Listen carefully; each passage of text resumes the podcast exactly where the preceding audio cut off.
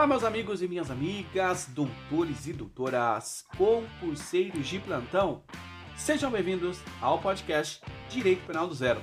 Eu sou Jean Campos e hoje nós iremos falar sobre o crime de estelionato e outras fraudes que têm previsão expressa entre os artigos 171 a 179 do Código Penal. Mas antes de iniciarmos a nossa aula, eu quero pedir para você que ainda não é seguidor do nosso podcast, clique no botão seguir. Se você estiver me ouvindo pelo iTunes, clique no botão assinar. E também, queridos, compartilhe esse maravilhoso podcast com os seus amigos. Eu gostaria de lembrar aos senhores que o Direito Penal do Zero tem um companheiro, que é o Direito Civil do Zero, Processo Penal do Zero, Processo Civil do Zero, Trabalho do Zero e agora Direito Administrativo do Zero. Tudo isso disponível nas maiores plataformas de streamings do Brasil, totalmente dedicado para você que quer aprender. Então, queridos, todo dia da semana, de segunda a sexta-feira, você terá um episódio novo de uma matéria. Então, acompanhe as nossas redes sociais para que você tenha acesso aos dias e horários em que você terá um episódio novo para aprender, totalmente do zero. E agora, vamos para nossa aula porque hoje a aula está imperdível. Queridos, como de costume, nós fazemos a classificação jurídica dos crimes em que nós abordamos.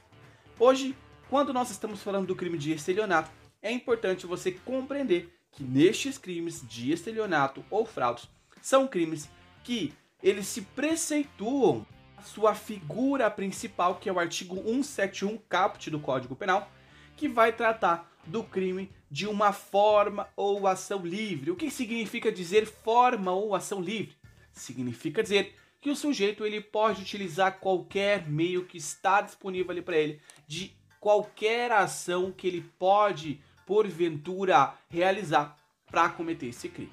Então não existe uma, uma forma específica para o sujeito. O sujeito ele pode fazer o que ele quiser, da forma com que ele quiser, de modo a cometer este crime. Ademais, meus caros, é importante você compreender também que é um crime comum. Significa dizer que pode ser praticado por qualquer pessoa. Não exige uma qualidade específica do agente, ou seja, qualquer pessoa, eu ou você, podemos cometer. Outra característica é que ele é um crime material. O que significa dizer crime material, já? Significa dizer que ele vai se consumar com o seu resultado naturalístico. O que, que é esse resultado naturalístico? Nada mais é do que a obtenção da vantagem ilícita em prejuízo de um ofendido. Ou seja, então o sujeito ele vai receber aquela vantagem ilícita por conta do engano, do erro, da fraude que ele cometeu contra um ofendido, contra um terceiro. Ainda, queridos, é um crime de dano. O dano vai ser causado contra a pessoa, contra o patrimônio daquela pessoa ainda, meus caros, um crime que ele é um crime instantâneo, ou seja, os seus efeitos eles vão se consumar naquele determinado momento em que o sujeito realiza aquela ação. Ele não vai se prolongar no tempo ou ele não vai demorar para acontecer. A partir daquele momento em que o sujeito ele inicia a fraude, já se consuma. E continuando, meus caros, este crime ele é um crime unissubjetivo. Significa dizer, meus caros, que ele pode ser praticado por apenas uma única pessoa. Não confundam, preste atenção, não confunda este crime com os crimes unissubsistentes. Os crimes unissubsistentes, para serem praticados, eles precisam de ter mais de uma pessoa, dois ou mais sujeitos para serem praticados. Aqui no crime de fraude, evidentemente que uma única pessoa só ela pode praticar, não necessita ter mais pessoas. Qual é o exemplo disso? Exemplo é o crime de associação criminosa ou organização criminosa, que o sujeito ele não consegue é, se associar ou organizar para fim de cometer crime de forma única, sozinho. Então, este crime, o crime de estelionato, que tem tipificação no artigo 171 do Código Penal, é um crime unissubjetivo, perfeito? E continuando, nós vemos também que ele é um crime plurissubsistente, o que significa dizer um crime plurissubsistente? Significa dizer que ele vai permitir o seu fracionamento do iter criminis, meus caros. E por fim, também é um crime doloso, ele é praticado a título de dolo. O sujeito ele tem que ter a vontade. Qual é a vontade? A vontade de obter é, de forma ilícita proveito contra uma outra pessoa. E aí talvez você se pergunte, Tia, mas o que de fato é um crime de estelionato? Então, conforme preceitua o artigo 171 do Código Penal, diz assim: obter para si ou para outrem vantagem ilícita, em prejuízo alheio, induzindo ou mantendo alguém em erro mediante artifício árduo ou qualquer outro meio fraudulento. Ou seja, o sujeito ele vai querer, ele vai ter uma, uma vantagem ilícita perante uma outra pessoa, induzindo uma pessoa a erro ou é mantendo ela a erro. Qual é o maior é, exemplo de crime de estelionato? É o exemplo da moda. O sujeito ele pega um telefone, ele vai lá, abre o WhatsApp, ele pega uma foto, ele cria um perfil e ele manda para sua mamãe falar: "Oi mãe, tudo bem? Aqui é o fulaninho, seu filho. Você tá, você tá bem?" Ele vai, ele vai induzir a pessoa a erro. Ai, mãe, aconteceu alguma coisa com o meu telefone aqui, não tá salvando. Mãe, eu preciso fazer o pagamento para uma pessoa. Você pode transferir para mim? É o golpe do momento. Aí a mamãe vai lá achando que é a filha, ela acaba transferindo esse dinheiro. Só que na verdade ela transfere para a conta de um golpista.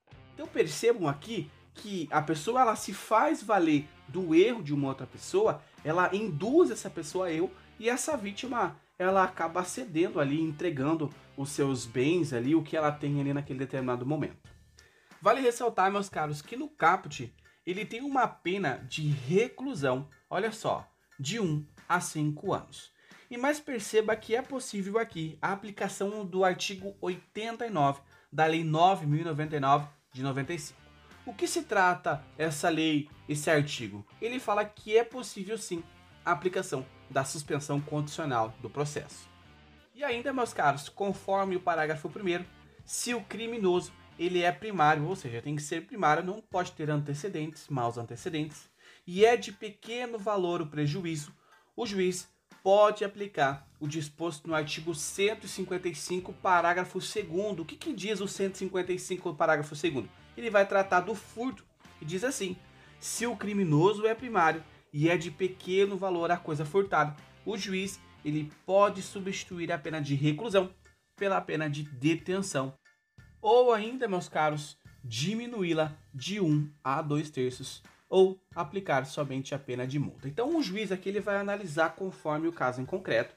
Então se a coisa ela for de menor valor e o sujeito ele tiver bons antecedentes, for um, um réu primário, aí sim o juiz pode se valer do 155 parágrafo 2 Todavia, meus casos, aqui é importante que você compreenda, é uma ressalva que eu faço, que para fins de primariedade não pode o juiz observar se o sujeito ele já responde por uma contravenção penal ou se ele tinha uma contravenção penal. Então, aqueles processos que estão em cursos, eles não servem para fins de auferir se o sujeito é primário ou se ele é reincidente. Então, tem que ter trânsito em julgado. Agora, se houver um trânsito em julgado e não for um crime, mas sim uma contravenção penal, não cabe também a aplicação de reincidência. Continuando, nós temos também lá no parágrafo 1, inciso 1, que vai falar sobre a disposição de coisa alheia como própria, ou seja, o sujeito ele vai dispor de um determinado bem que ele fala, né, passa a ser dele, só que todavia não é dele, evidentemente. Diz assim: vende, permuta ou dá em pagamento, em locação ou garantia coisa alheia como própria. Bom, eu vou comprar alguma coisa sua, só que na verdade, eu não tenho nada para te dar como uma garantia. E aí, queridos, eu vou lá e pego um bem de outra pessoa e passo como esse bem fosse meu. Falo, olha, esse bem é meu, ó, toma, ainda faço até umas indagações. Ó, toma cuidado aí, porque esse bem é um bem de família. Só que na verdade, esse bem que eu estou dando como garantia, ele não é um bem meu. E da mesma forma que o sujeito ele pode alienar coisa que não é dele, também no inciso segundo aqui nós vemos que o sujeito ele acaba alienando um bem que é dele neste caso. Todavia, esse bem ele não está passível de alienação. Ele está cravado lá que ele não pode ser alienado. Só que esse o sujeito ele acaba vendendo ou ele acaba dando em permuta uma coisa que é própria. Todavia, essa coisa própria, esse bem é inalienável Ou ainda, esse sujeito prometeu esse mesmo imóvel, esse mesmo objeto para uma outra pessoa. E aí ele sai vendendo, ó, eu vendo para você, depois eu vendo para outro, vendo para outro. Isso acontece muito em terrenos é, mais distantes aí no interior, onde um sujeito ele vende o mesmo terreno para várias pessoas. Também é possível que o sujeito ele possa defraudar o penhor. E aí você me pergunta, Jean, como assim? Vamos imaginar um sujeito que ele tinha os seus bens penhorados. Então a justiça foi e penhorou todos aqueles bens dele. Só que aí ele fala: Olha, eu não vou perder esses bens de coisa nenhuma. E ele vai e começa a vender, passar para outras pessoas esses imóveis que já estavam penhorados, que já estavam grifados, já estavam marcados como objetos, como bens totalmente penhorados. Também é possível que o sujeito ele fraude a entrega da coisa. Como que ele vai fraudar a entrega da coisa? Lá no inciso 4 diz assim: defraudar substâncias, qualidade ou quantidade de coisa que deve entregar alguém. Então o sujeito ele tinha que entregar uma determinada substância, uma determinada qualidade. Todavia ele entrega menos. Então vamos fazer o seguinte: vamos imaginar que você vai lá em um mercado e você fala: olha, eu quero 5 quilos de carne moída de primeira, porque eu sou exigente eu só como carne moída de primeira. E aí esse estabelecimento ele estava passando por um momento de dificuldade, ou até mesmo o dono falou: Ei, chega com esse negócio aí, vamos começar a ganhar mais dinheiro aí. Vamos fazer o seguinte: vamos pegar essa balança e vamos modificar ela. Então ela vai acabar pesando mais do que o necessário. E então o sujeito ele vai lá e coloca exatamente 4 quilos dentro daquele saco, 4 quilos de carne moída, e quando ele põe na balança, a balança pesa exatamente 5 quilos. Então aí nós conseguimos perceber que houve uma fraude. Você, meu caro, você saiu prejudicado neste momento. Então isso caracteriza fraude na entrega da coisa. Bem é possível que o sujeito ele acaba fraudando para receber uma indenização paga pelo seguro. Então é aquele sujeito que ele vai destruir ou ele vai causar uma perca total ou parcial ou ele vai acabando vai acabar ocultar coisa própria de forma a receber aquele determinado bem. Então recentemente nós vemos que em uma seca é, foi encontrado vários carros em um rio é, onde na verdade era um lago gigantesco, mas devido à seca foi encontrado vários carros naquele determinado local. Então vejamos aí que a polícia passou a investigar se houve exatamente um crime de fraude. Por quê? Porque nós tínhamos os segurados e eles gostariam de acionar ah, o seguro para receber o valor parcial ou total daquele determinado veículo e aí eles acabaram jogando aquele carro no penhasco ou até mesmo um sujeito que deseja acionar ali o seguro, ele acaba conversando com um colega dele, olha, vamos simular um acidente aí para arrumar aí a frente do meu carro e já aproveita arruma a frente do seu carro. Então esses sujeitos, eles estão cometendo um crime que é fraudar a uh, recebimento de indenização, o valor do seguro. E aí nós temos também a fraude no pagamento por meio de cheque. Esse era o mais comum, hoje em dia poucas pessoas utilizam o cheque, mas diz assim: emitir cheque sem suficiente provisão de fundos em poder do sacador ou lhe frustrando o pagamento. Aqui o sujeito ele faz uma promessa, fala: Olha, eu tenho um cheque de 5 mil e aí eu te dou esse cheque, passo esse cheque de 5 mil. Só que quando você vai receber esse cheque, você vai lá no banco para retirar esse cheque, fala: Olha, hum, esse cheque está sem fundo, não tem nada para você receber, o sujeito não tem dinheiro. Aqui eu gostaria de ressaltar aos senhores que existe a súmula 246 do STF, que vai falar que se caso tenha sido comprovado que não houve uma fraude, não se configura o crime de emissão de cheque sem fundo. Então é necessário que o sujeito ele tenha uma vontade de lesionar. Olha, eu te passei o cheque, era de 5 mil, só que aconteceu alguma coisa, algum problema, e quando você foi receber, foi sacar esse cheque, não tinha fundo. Então, tem que verificar se eu tinha realmente o dolo de passar para você de um cheque sem fundo ou se quando você, você foi sacar aconteceu algum problema e aí você não conseguiu sacar. E aí, só para a gente falar rapidinho, também temos a súmula 521 do STF que vai falar que o foro competente para julgar este crime é do local onde houve a recusa onde se deu a recusa do pagamento pelo sacador. Então, o local onde vai, vai começar o processo, onde vai instaurar o processo, vai ser no local onde houve a recusa do pagamento. Este sim é o foro competente, conforme súmula 521 do STF. E aí nós temos também a súmula 554 do próprio STF, que vai dizer assim: o pagamento de cheque emitido sem provisão de fundos após o recebimento da denúncia não obsta o prosseguimento da ação penal. Então, não tem dessa do sujeito correr fazer o pagamento só para se livrar de uma persecução criminal. Não importa. O sujeito não fez o pagamento, beleza. Iniciou toda uma instauração, um inquérito policial para investigar. Não tem dessa do sujeito correr fazer o pagamento para se livrar. Vai continuar a ação, mesmo o sujeito pagando ou não. E aí, meus caros, nós temos o parágrafo terceiro que vai falar que essa pena ela vai ser aumentada quando o sujeito ele cometeu um crime contra uma entidade de direito público ou instituição de economia popular, assistência social ou, meus caros, contra uma beneficência. E aqui, meus caros, eu faço a ressalva para vocês para analisarem a súmula 599 do STJ, que vai falar que não se aplica o princípio da insignificância quando nós estamos falando de crime cometido contra a administração pública.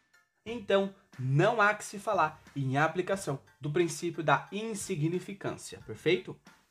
E aí em seguida nós temos o estelionato contra o idoso, então a pena do sujeito ela vai ser aumentada, é, aplicada em dobro, né? Se esse crime for cometido contra idoso.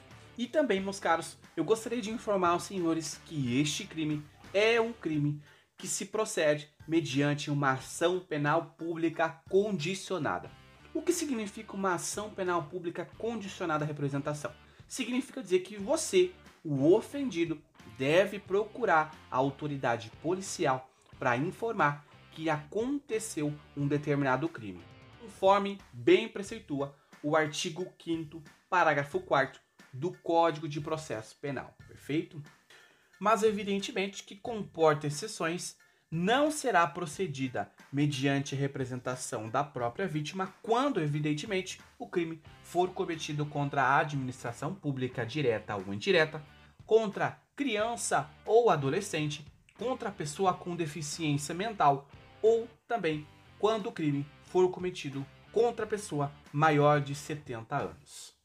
Continuando, nós temos a duplicata simulada, lá no artigo 172 do CP, que significa dizer, significa dizer que o sujeito ele vai emitir uma fatura duplicata ou até mesmo uma nota de venda que não corresponde com aquela mercadoria que foi vendida. Também eu gostaria de ressaltar aos senhores que os trabalhos espirituais, o que, é um trabalho espiritual? São aquelas é, cartomantes, bruxarias, entre outras, quando elas são realizadas, preste atenção, sem fins lucrativos, estes eles estão diretamente de, é, é, ligados à religião. E por estarem ligados à religião, nós temos o artigo 5 da Constituição, que ele vai assegurar a liberdade de culto. Então, nestes casos, não pode ser caracterizado o crime de estelionato. Meus queridos, também existe o torpe bilateral. O que é o torpe bilateral? O torpe bilateral nada mais é do que quando você tem o, o sujeito né, que está cometendo aquele crime e a vítima, e os dois possuem uma vantagem, um objetivo que é receber uma vantagem econômica. E comumente nós chamamos isso de contos é, de guitarra ou até mesmo o golpe do Paco. Um grande exemplo disso é o bilhete premiado, né? Onde o sujeito chega para a vítima e fala: Olha, eu tenho um bilhete premiado aqui, mas para receber esse bilhete premiado eu preciso de 20 mil. E aí ele fala para a vítima bem assim: Olha, você tem esses 20 mil? Se você tiver esses 20 mil, eu tiro esse dinheiro agora e te dou um milhão. A vítima ali, ela também quer receber uma vantagem econômica, né? E a vítima ela acaba contribuindo, ela tira aquele dinheiro do bolso e entrega para aquele estelionatário. E aí, evidentemente, depois ela percebe que se tratava de um crime e que não existia bilhete premiado algum, que ninguém ia receber nada, simplesmente ela caiu no conto e também ela acabou participando, porque ela também objetivou uma vantagem econômica. Meus caros, mais uma vez, isso não é suficiente para afastar a responsabilidade do agente que cometeu o crime de estelionato. Não é porque a vítima participou também deste crime que ele vai ser ileso, ele vai ser isentado desta pena. Então ele vai responder da mesma forma. E já para se encaminhar para o final da nossa aula, gostaria de falar para vocês que é, existe uma diferença entre crime de estelionato e furto mediante fraude. Então, quando nós estamos falando daqueles casos onde que o sujeito ele chega até uma concessionária e ele pega um veículo uh, ah, para te test drive e ele sai dirigindo na rua e ele acaba levando embora esse veículo, nós não estamos falando de crime de estelionato, mas sim um crime de furto mediante fraude, tá bom? Aí, doutores, antes da gente terminar nossa aula, eu quero só contextualizar para vocês a principal diferença entre estelionato e furto mediante fraude. Então, pensa comigo, vamos imaginar que um sujeito ele é, ele toca a campainha da sua casa e você atende ele. Dentro da sua casa existe um quadro, um quadro muito valioso e ele sabe que esse quadro é valioso. E então ele se apresenta para esta vítima como sendo um funcionário lá do, do museu e diz: Olha, eh, nós precisamos levar para avaliar e, evidentemente, que nós vamos te pagar para isso. A cada dia que a obra estiver lá no museu, você receberá um valor. Então perceba que a vítima ela vai até o local, pega esta obra e entrega para a pessoa. Então a vítima entregou para a pessoa. Neste caso, nós temos o crime de estelionato. Por quê? Porque o sujeito ele induziu a vítima a erro e a vítima entregou. Agora vamos supor que esse sujeito ele sabia que tinha essa obra de arte lá. Só que ele não pede para a vítima para ver aquela obra. Ele fala assim: olha, tudo bem com a senhora? A senhora pode é, me trazer um copo de água, por favor? Ou me trazer uma determinada refeição? E essa vítima ela vira as costas e quando ela sai, esse sujeito ele entra dentro da residência e furta esse determinado objeto, esta obra de arte. Então percebam aqui que houve um furto mediante fraude. Então o sujeito ele entrou sem que a vítima percebesse e levou embora esse determinado objeto. Então, queridos, esta é a principal diferença entre estelionato e furto mediante fraude. E assim, meus caros, nós encerramos o nosso episódio de hoje. Lembrando a vocês que nós teremos a segunda parte desta aula, porque não deu para abordar tudo aqui, eu poderia abordar tudo, mas aí ficava um episódio muito longo e este não é o objetivo. Você que me acompanha, você sabe que eu gosto de aulas curtas, fáceis e rápidas. Queridos, muito obrigado a você que me acompanha até aqui. Não se esqueça de clicar no botão seguir. Não se esqueça de indicar este maravilhoso podcast para seus amigos. Espero te ver nos próximos episódios. Até mais!